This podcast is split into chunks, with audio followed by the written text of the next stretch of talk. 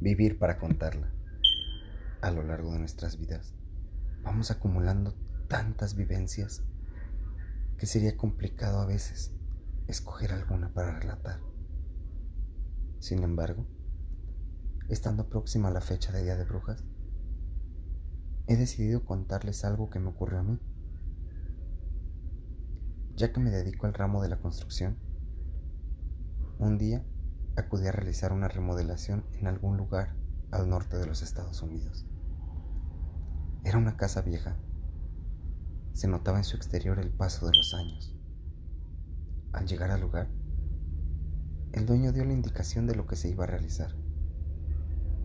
Prácticamente se mantuvo igual. Solo se reemplazó la tabla roca en la mayoría de las paredes. Sin embargo, en la sala había una chimenea y ahí la indicación fue levantar un muro alrededor de esta. Quería cubrirla. Aparentemente solamente no quería que estuviese ahí. Se realizó el trabajo. Proseguí. Admiré la casa. Era muy bonita. Sin embargo, me atreví a preguntar, ¿por qué no quiere la chimenea? El hombre, ya mayor, con una expresión seria me dijo, esta es la casa de mi esposa y quiero que todo se conserve igual, como a ella le gustaba, como cuando ella estaba aquí. Hace tiempo que murió, aunque yo la siento siempre conmigo. Francamente no supe qué decir o cómo reaccionar a esto. Creo que había tocado un punto muy profundo.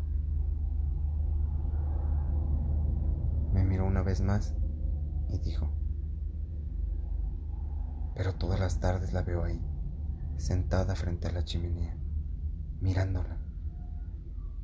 Y aunque sean sus manos y sea su rostro, eso que hay en sus ojos no es mi esposa. Luego de escucharlo, no supe qué decir o qué responder. Aunque con franqueza un frío me recorrió por la espalda. Guardé silencio. Él solo se dio la vuelta y realizó el pago del servicio. Me despedí y me fui. Sin embargo, antes de irme no pude evitar voltear hacia atrás y mirar la sala.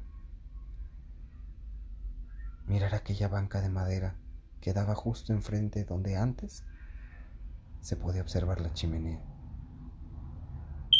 Y solo pensé, lo duro que ha de ser para una persona, que después de muerta la sigas viendo, y que sin embargo tus seres queridos, en lugar de sentirse alegres y felices, sientan ese terror, porque saben que no eres tú.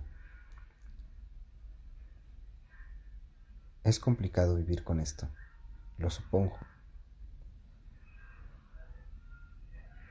Y sin embargo, en el momento me encuentro en una casa en donde también se llegan a escuchar ruidos, se llegan a sentir cosas que no puedo explicar.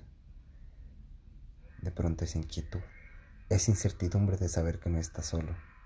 Pero esa será una historia que contaré después vivir para contarla.